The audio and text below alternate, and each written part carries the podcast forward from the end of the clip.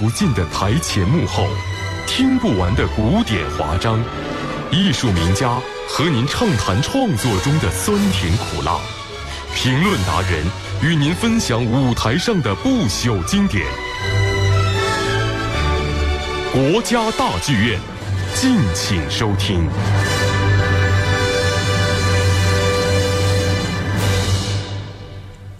这里是国家大剧院节目，我是云云。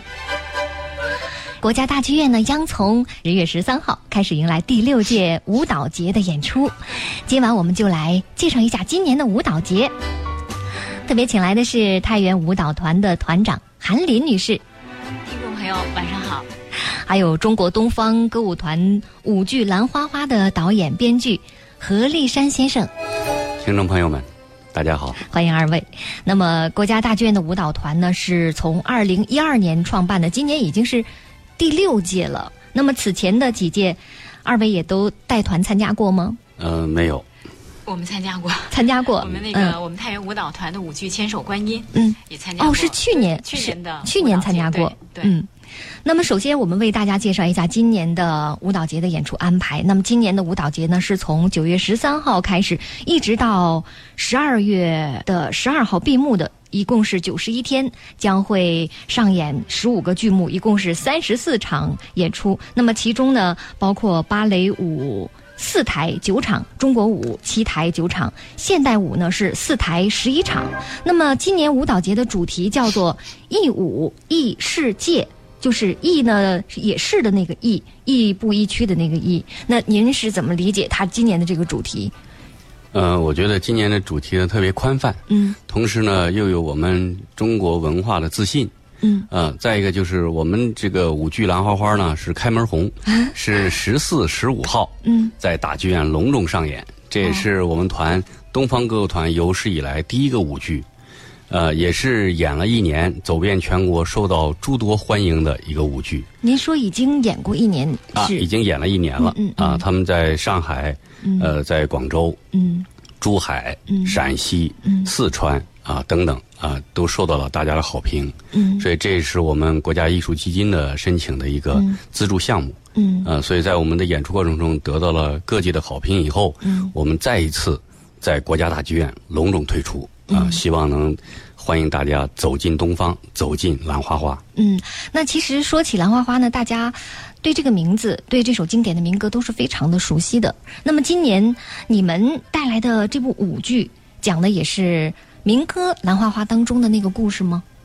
呃，对的。从主题来说，我们是一个主题《兰花花》，但是从故事的内容和处理，我们是千差万别。嗯。呃，因为舞剧它有自己的特性。嗯。呃，第第一个呢，就是人物，嗯，极其这个浓烈。嗯。第二呢，就是感情，啊，特别特别的充分。嗯。第三呢，就是寓意，特别的深远。嗯。因为它是继这个呃白毛女。呃，刘巧儿，嗯，啊，紧接着就是兰花花，嗯，兰花花在这个舞剧的展示过程中，它是这方土地养育了这方人，嗯，呃，我也是陕西人，所以说对这个舞剧的整个创作过程，嗯，呃，包括我们的团队，呃，也有这个唐文娟导演，也有我们的这个呃关霞作为我们的音乐总监，嗯，啊，还有我们的孟可作为作曲，嗯，呃，一直是扎根于陕北。我们在志丹待了将近半年，呃，这个戏呢，在八年前就已经创作了。哦，这是我们的央地合作的一个经典项目。嗯，呃，主创团队是我们东方歌舞团，演绎呢是志丹这个县嗯文工团。嗯，那么他们那个土生土风的那种那种味道，嗯啊，特别特别的炽烈，特别的浓烈，哎，特别特别的感人。也是以这首经典的陕北民歌《兰花花》作为贯穿始终的一个灵感。对，但是它这里头我们摘用了信天游的几首歌曲，嗯、其中一首是《兰花花》，嗯，还有一个经典的是一对对鸳鸯水上漂，嗯，啊，还有葛亮亮，嗯，啊，用这个其中有四首歌贯穿整个舞剧，都是信天游的风格，都是信天游，嗯、而且呢，这是集中了陕北最顶尖的十位。这个民间歌唱家，嗯，来演绎的这个《信天游》。那我们先来回顾一下耳边的这首阿宝演唱的《兰花花》。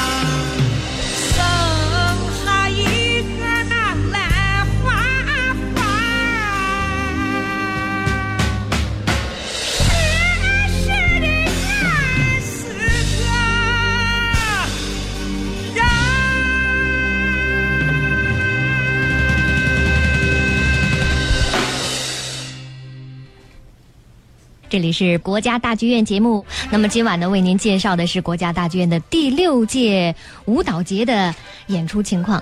那么还记得去年太原舞蹈团就曾来过国家大剧院演出，带来的是《千手观音》。嗯，那么您去年也来了吗？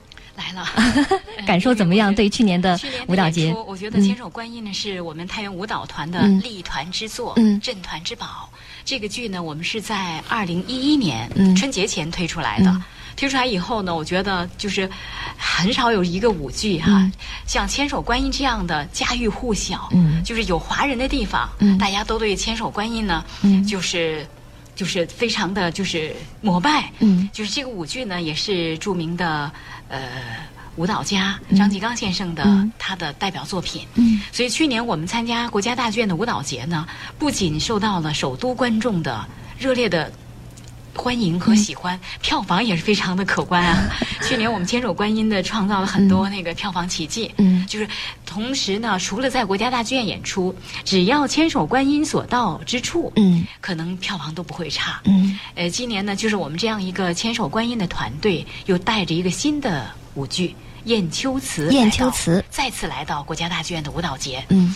呃，如果说《雁丘词》大家不不太熟悉的话，那我说这首词的第一句，嗯。肯定所有的人都能接上第二句。比方“问世间情是何物，嗯。直教生生死相许。许”。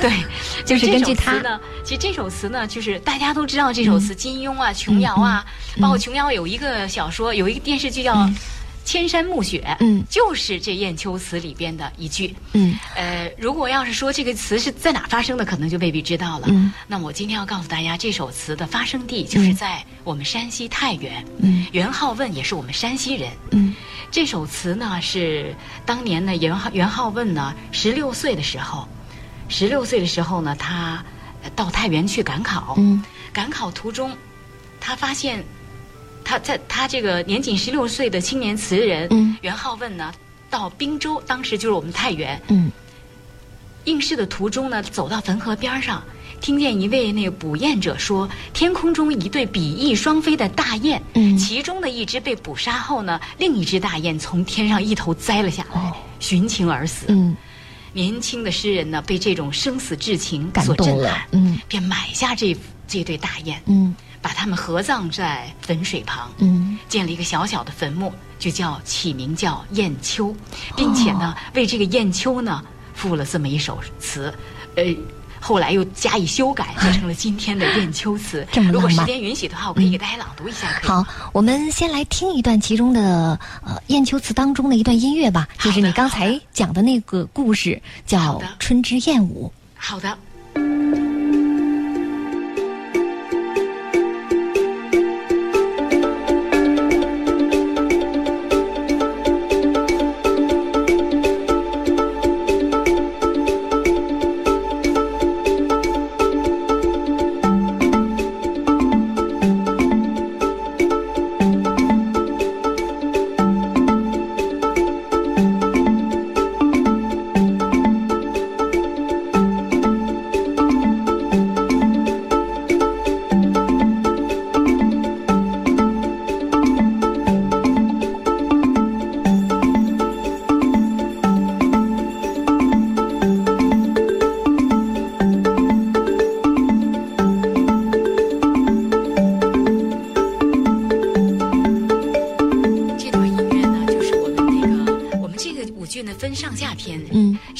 呢就是和平篇，下篇战争篇。嗯就是这个这段音乐呢，就是上篇人们村民们在村里面在祥和、嗯呃和平的环境中生活，燕子在田地间飞舞，嗯这样一个一段音乐，嗯。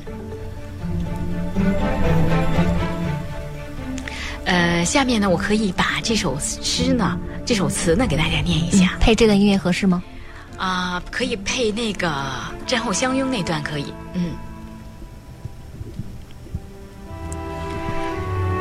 问世间情是何物，直教生死相许。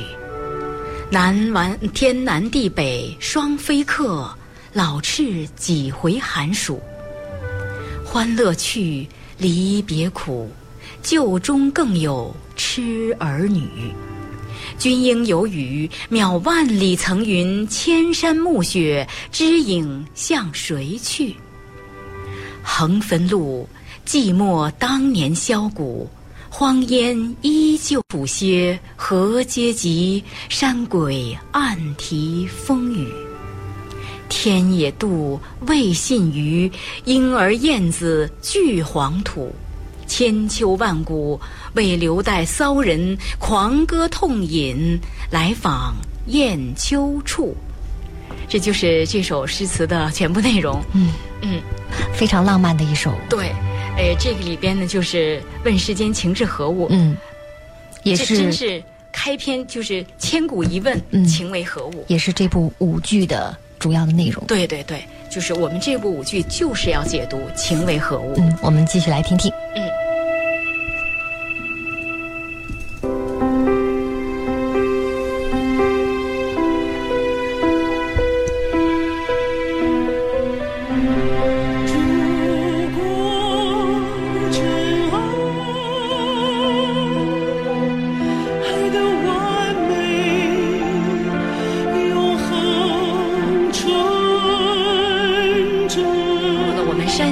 剧以往一贯的民族民间舞那个手法。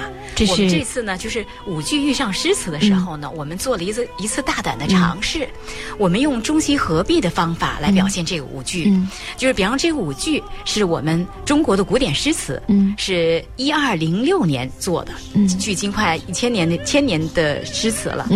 嗯那么我们在表现上呢，我们的创作团队用的是欧洲的创作团队，就是国家大剧院、哦嗯。歌剧卡门的副排导演、嗯。邓肯麦克法兰、嗯。率领他的欧洲团队。就是除了编剧之外呢，作曲、舞美、服装、编导都是来自欧洲的是的，是的。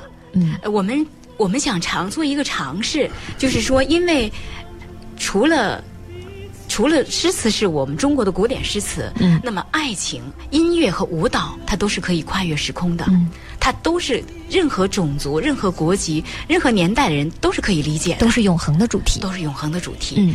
所以我们这次呢，请了这样一个欧洲团队，我们就想把他们作为中国文化的二传手，嗯。把我们中国的古典诗词用最新潮的、最呃，现在就是就就是最最呃、嗯，也就是说，换一个角度，把中国文化推向世界。对，用一个最新的手法来表现中国的古典诗词。嗯所以邓肯麦克法兰呢，他是三次被国家挂呃国家大剧院的邀请嗯复排歌剧《卡门》嗯我们团呢也曾经跟他有过合作，在他的《卡门》中呢担任那个弗拉明戈舞的所有的舞段的。表演，嗯。所以说我们的合作呢非常友好。所以说这个之前呢，我们看到的更多的是中国的很多艺术家呢，我们中国的艺术家来解解读莎士比亚的作品、嗯。契科夫的作品、奥尼尔的作品。这次呢，我们用这样一种方式呢，嗯。反过来让一一。让一群欧洲的艺术家们对我们中国的古典诗词呢，让他们在费了很多心思，嗯。为让他们为中国的古典诗词痴迷，可能会给我们带来想方设法耳目一想把它新的感受表现的嗯唯美。嗯所以说，我们这次这个很有看点哈。是我们刚才您放那段呢，就我们这个主题歌，它是歌剧范儿的啊它既有歌剧范儿，还有呢京剧老腔。嗯，它整个这个舞剧呢，就是民族和国际的一个交融。嗯，那现在呢，我们就来听听《雁求词》当中的这首主题歌。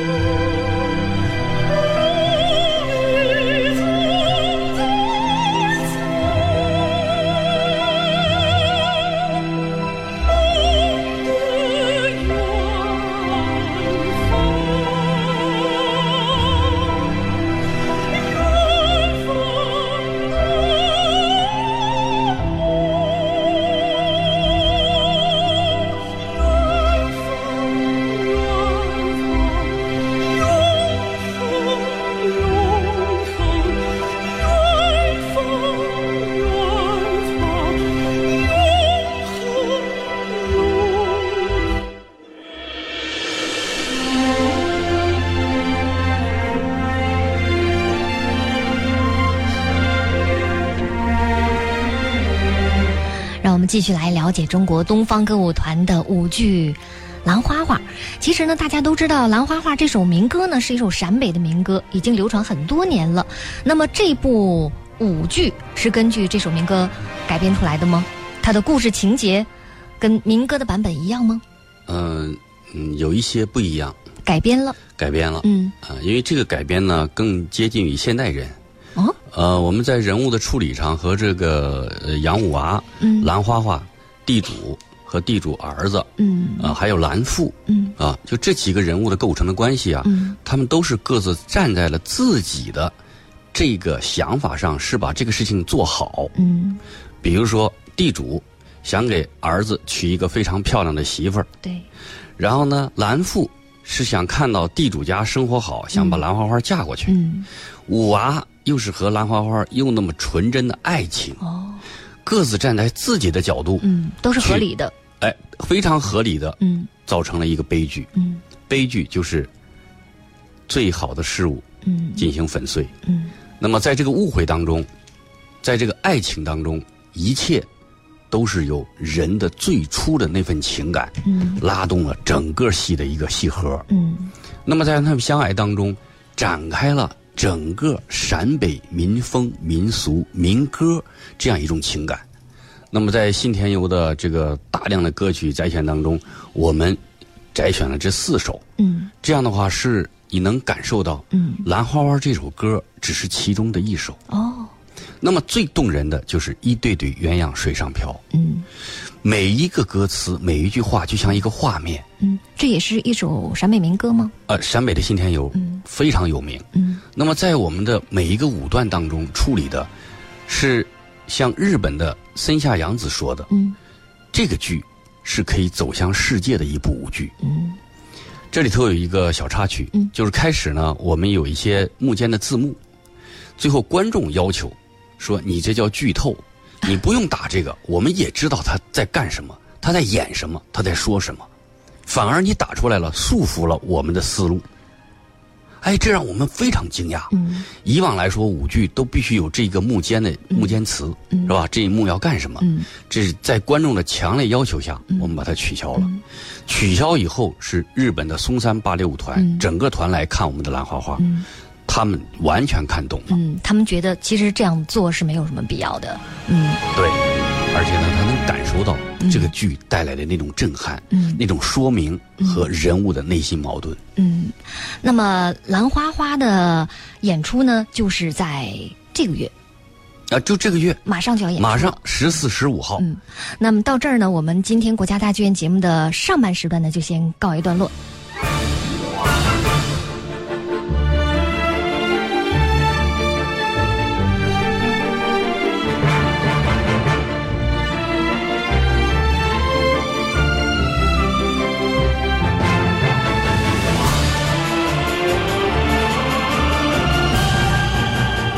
面请欣赏第五批中国梦新创作歌曲《向往》，田地作词，印青作曲，廖昌永演唱。点燃希望的星火，把梦想照亮，崭新中国闪耀东方。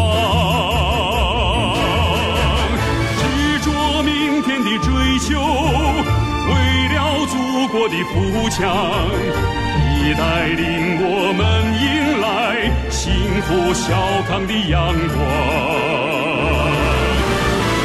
不忘初心，满怀人民的向往，来年成钢，脚步从容在路上，追随着你，追随着你，实现百年梦想，实现百年梦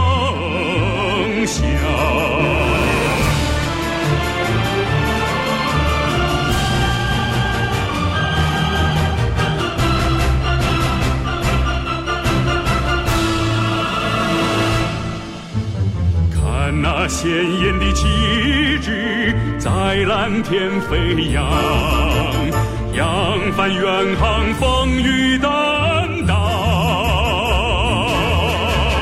描绘美好的世界，贡献中国的力量，你带领我们奔向，民族复兴的前方。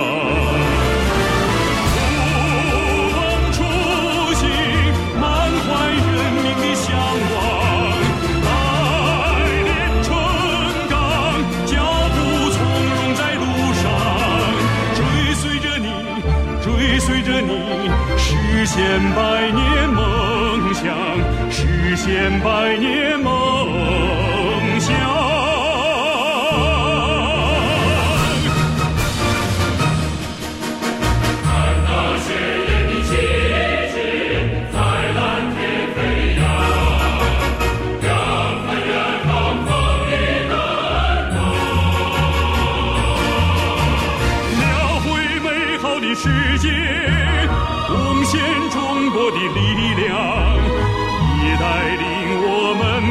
向民族复兴的前方。这里是让艺术改变生活的国家大剧院节目，我是于云。今晚我们来说说舞蹈。国家大剧院的第六届舞蹈节开始了。那么今晚我们特别请来的是太原舞蹈团的团长韩林和中国东方舞蹈团舞剧《兰花花》的导演编剧何立山，来为大家介绍一下今年的舞蹈节的演出。耳边我们听到的就是舞剧《兰花花》的舞蹈音乐。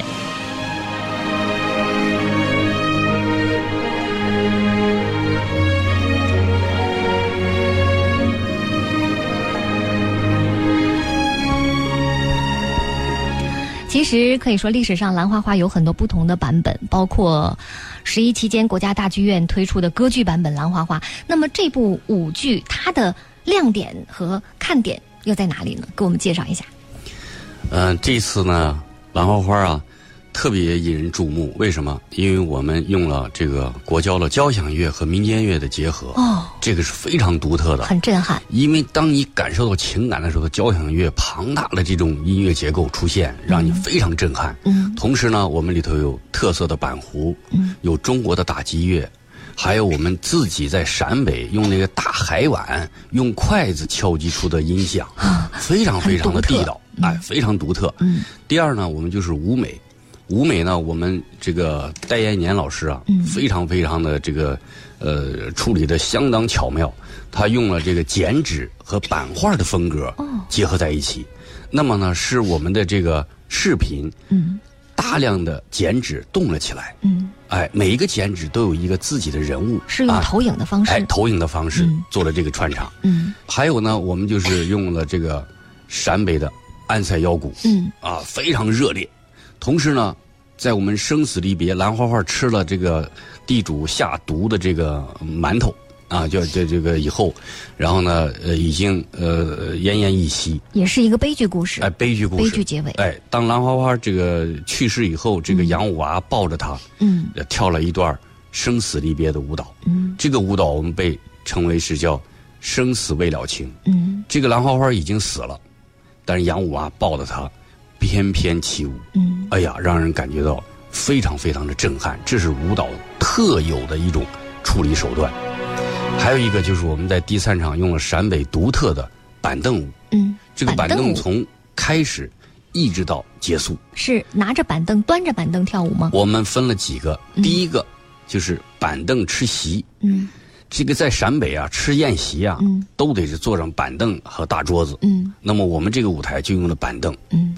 第二个就是兰花花开始这个走向娶亲的道路，用板凳铺了一条路，哦。它又是婚礼之路。嗯。第三个就是又让板凳架起了惩罚杨五娃，因为他来闹婚来了，嗯。啊，惩罚杨五娃像一个枷锁一样，嗯。要把它夹在中间。那么这个呢，我们用了蒙太奇的手法，嗯。就是在一个情景当中用了诸多个不同的空间，嗯。反映一个情景，嗯，哎、非常有特点。板凳在其中有很多的不同的寓意。哎，不同的做法和手法，同时呢，给他不同的空间，嗯。同时在表现一个情景，嗯。就是在婚礼上，杨五娃闹婚，嗯。在这个婚礼上，由于地主和杨五娃发生了争执以后，嗯。失手把自己儿子给打死了，哦。这样就产生了悲剧，嗯。是地主又勾勒出另外一个陕北的民俗，叫迷婚，嗯。就是为自己死去的儿子嗯。找一个媳妇儿。哦，叫冥婚。冥婚，嗯。就是为死去的人配对儿。嗯。那么他就想用毒馒头把兰花花毒死以后，和自己的儿子葬在一起。嗯，就这样他真的一个吃了吗？啊，最后兰花花吃了这馒头了，哦。但是他和杨五娃已经跑到黄河边儿了，嗯。吃了以后就误毒了嘛，嗯。就去世了。嗯。那么杨五娃非常非常的难过，就抱着他，嗯。展开了一段非常动人的双人舞。那大家在听到刚才这个嗯。兰花花的音乐以后，也会被这种交响的这种宽广、深厚和这种有张力的这种感情。那听了这个故事，我们再用心的感受一下这段音乐。啊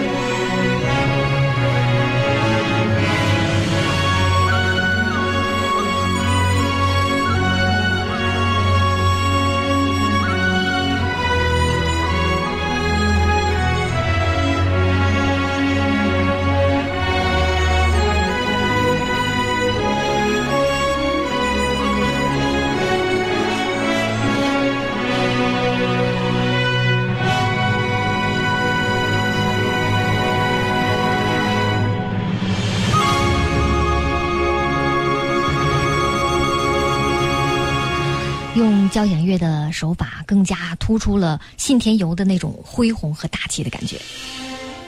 对，那个我们在全国演出的过程中，有很多观众，还有很多这个呃文艺的爱好者吧，嗯。哎，给我们写了很多很多的这个舞剧观后感，哎，他们并且发来了很多诗句，嗯，我先念给大家听一下，好啊，嗯，能配上这个音乐更好。一动，一静，一吼声，汗水、泪水，血凝成。感天动地，为哪般？花花人人，梦中情。这是一个观众给我们写来的一首诗句。这是打动了他的内心了，对，他说。和他们，哎呀，看了以后就就是非常非常的感动，因为他们梦中，呃，西北人来说呀，兰花花就是，呃，他们的心中的维纳斯，嗯，就是个女神美的一样。象征。那还有一个观众写来了一篇嗯一幕幕动人凄美的爱情故事，一首首催人泪下的信天游，一段段独具民风的中国舞啊，一个个付出奉献的东方人。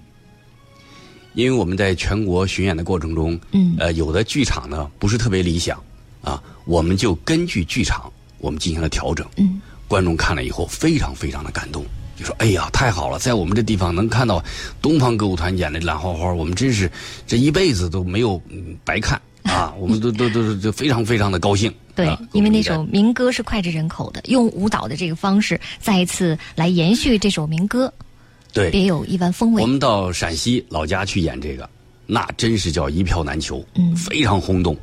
他们说道：“感天动地，震撼；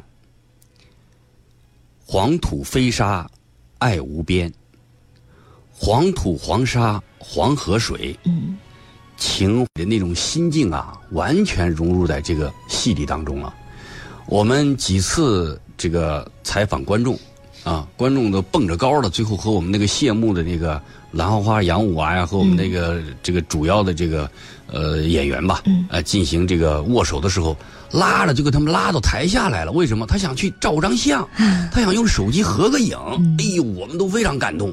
我们说能有这样的观众，我们最后就邀邀请演员主动的走下台，嗯和观众合影。嗯其中有一个就是我们的地主，地主这给我给我说，导演我不能出去，为什么？他怕被打，他怕被打。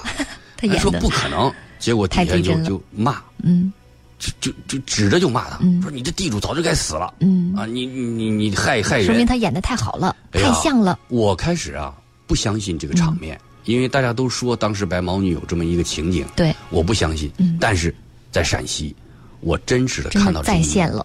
哎，我特别感动，嗯这说明我们的演员演的真好，嗯那也啊非常的团队期待，哎，为这个付出，我们是值得的。他的演出时间呢，大家记好了，是在十月的十四号和十五号，将为大家带来浓郁的陕北风情，再讲述一下八百里秦川上这一段动人的爱情往事。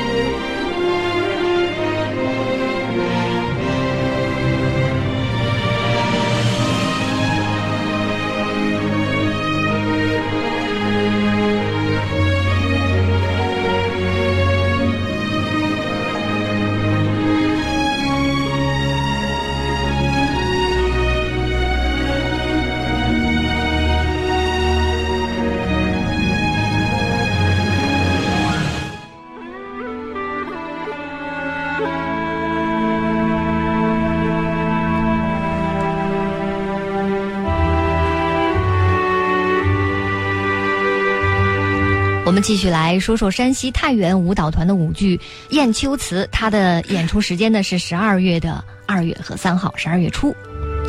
它是以《雁丘词》作为灵感创作而成的，是不是？是的，是的，嗯这个是以金代词人元好问的诗词嗯《雁丘词》《摸鱼儿雁丘词》改编的一个舞剧。嗯呃，我们这个舞剧呢，我觉得有这么几个看点。嗯，它首先呢就是有穿越，穿越，它第一幕呢就是现代的汾河岸边，嗯。高楼林立，游人如织，一对对青年男女呢享受着美好的时光。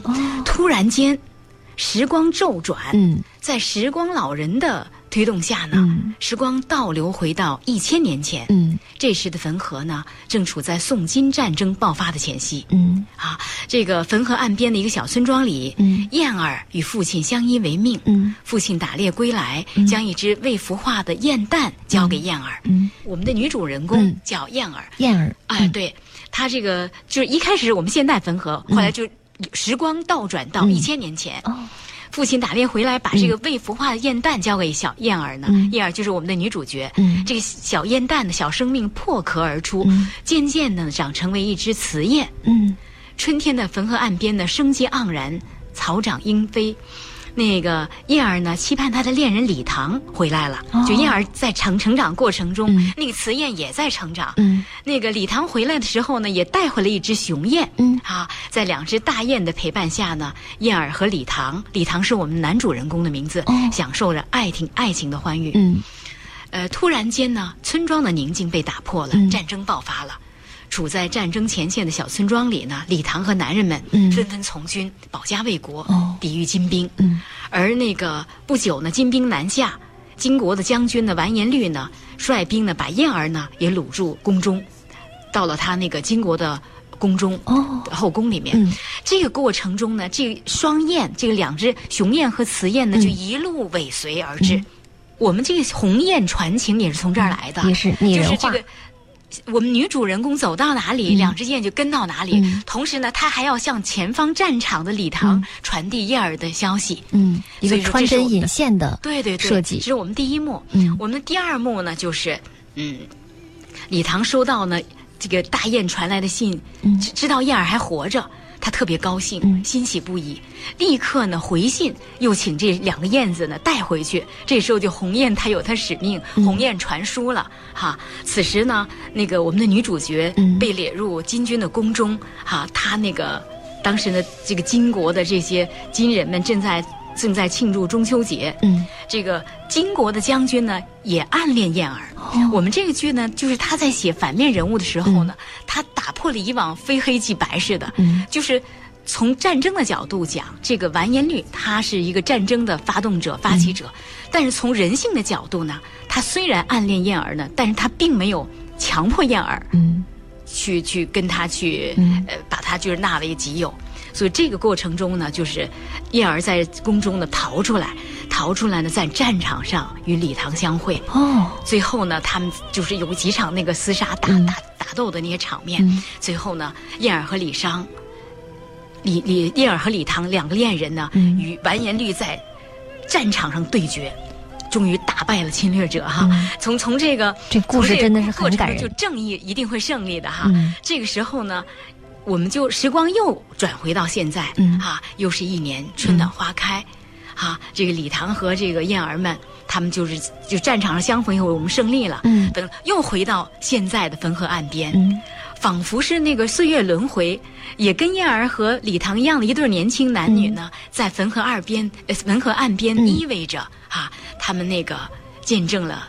千年的爱情，就这个这个故事本身呢，它比较写意，一会儿战争，一会儿和平。我觉得它有几个看点。嗯首先是穿越，就是他从那个还没有看到一舞剧呢，用穿越的，就既能看到我们今天的汾河边上，嗯又能看到古代的汾河边上。是以爱情作为主题。是的，是的，嗯。第二呢，我们就是几大舞种的有机交融。嗯我们山西的舞剧呢都很优秀，嗯，但是呢，大多数以民族民间舞为主。对，我们的千手观音呢以古典舞为主。嗯那么这次呢，我们在民族民间舞、古典舞的基础上，我们加加入了很多现代舞的元素。哦，就我们把现代舞元素加进去呢，它能够更加精准的表达人物的内心情感。嗯他演员们在表表演的时候呢，他的肢体更自由，更能表达内心的世界，表达情感。嗯。那么在表演风格上可以说是以现代舞作为基础的，同时呢，也融入了很多的山西的传统的文化元素。据说是在舞剧的后半段，在音乐当中还加入了山西的传统的戏剧老腔晋剧，对对，就是就是问世间情是何物，我们就嗯用了一段晋剧老腔来演演对演唱它。听上去很有味道。我们来听听看。好的。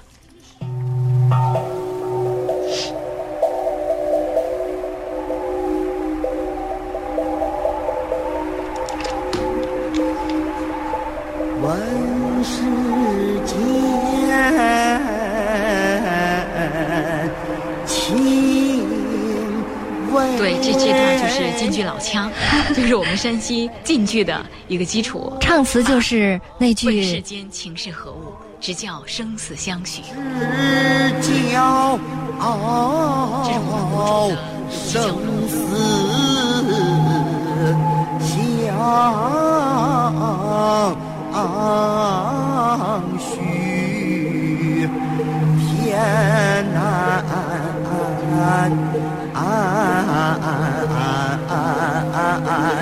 地北霜，会可老是几回寒暑，欢乐去。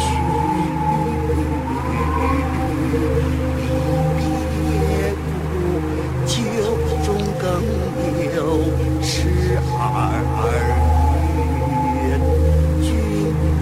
除了这个音乐运用了大量的那个京剧老腔呢，对，很唯美、很悠扬的也没，有大量，就其中有这个京剧老腔的元素哈，对独特的唱法有有地方特色，古风古韵。对，我们还用了燕偶，就是做成的燕子，嗯就像真燕子一样，在舞蹈演员手中拿着真的燕子呢去舞蹈，哦是燕人燕共舞。哦人跳舞的时候，他们手中的燕子也在。也在跳舞，嗯。这个燕子呢，就是用那个话剧，就是国家话剧院那个话剧《战马》那个团队设计制作的。因为我们的导演是一个哦战马皇家非常棒。歌剧院的导演，嗯。呃，邓肯·麦克法兰，嗯。他动用了欧洲的最优秀的团队，嗯。帮助我们来设计制作。嗯。呃，同时我们的音乐的作曲呢是安迪·考腾，安迪安迪·考腾呢是欧洲著名的作曲家，哦。曾经呢给那个西维纪莲嗯。做过很多首舞蹈作品。那么它的音乐的，我们听到其实还是有很多的民族元素在里面。是的，嗯是的，所以说我就说我们这次做了一个尝试，嗯就是让一群西方的艺术家、嗯对我们中国的古典诗词哈、让他们那个进行了一次全方位的了解和和解读。对，也就是当舞剧遇上诗词对。就迸发出，尤其是欧洲的艺术家、作曲家，嗯。他们来了解中国的诗词，我觉得就像我们中国的艺术家解嗯读莎士比亚一样，对。让他们来解读我们中国的古诗词，我觉得这是对我们中国文化最好的推广和宣传。迸发出燕秋词这样的，是的，我还要特别介绍一下我们的舞美，舞美也特别好看。嗯。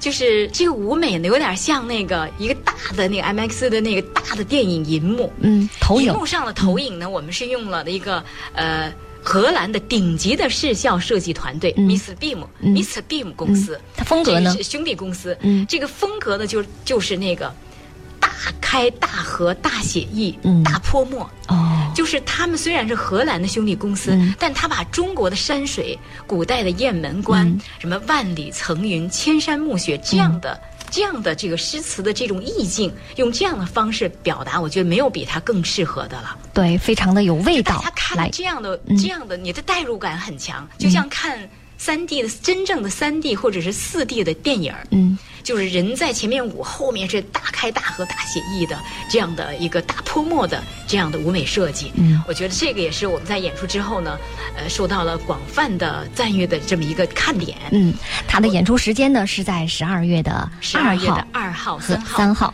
让我们大剧院。对，对共同期待。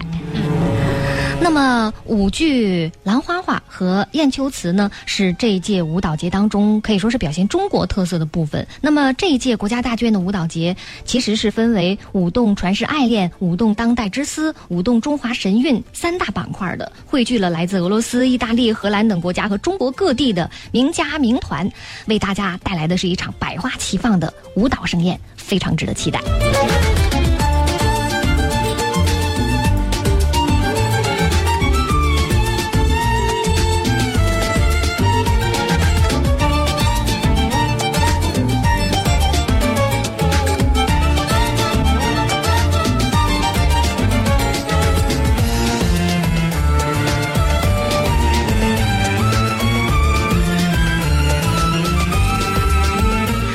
到这里呢，今天的国家大剧院节目也要和您说再会了。今晚为您介绍的是国家大剧院的第六届舞蹈节的演出，非常感谢今晚的嘉宾太原舞蹈团的韩林团长谢谢，非常感谢和我们陪伴。和中国东方歌舞团的舞剧《兰花花》的导演和编剧何立山的光临。谢谢谢谢各位听众。嗯，预祝你们的演出圆满成功。我是于允，感谢您的收听。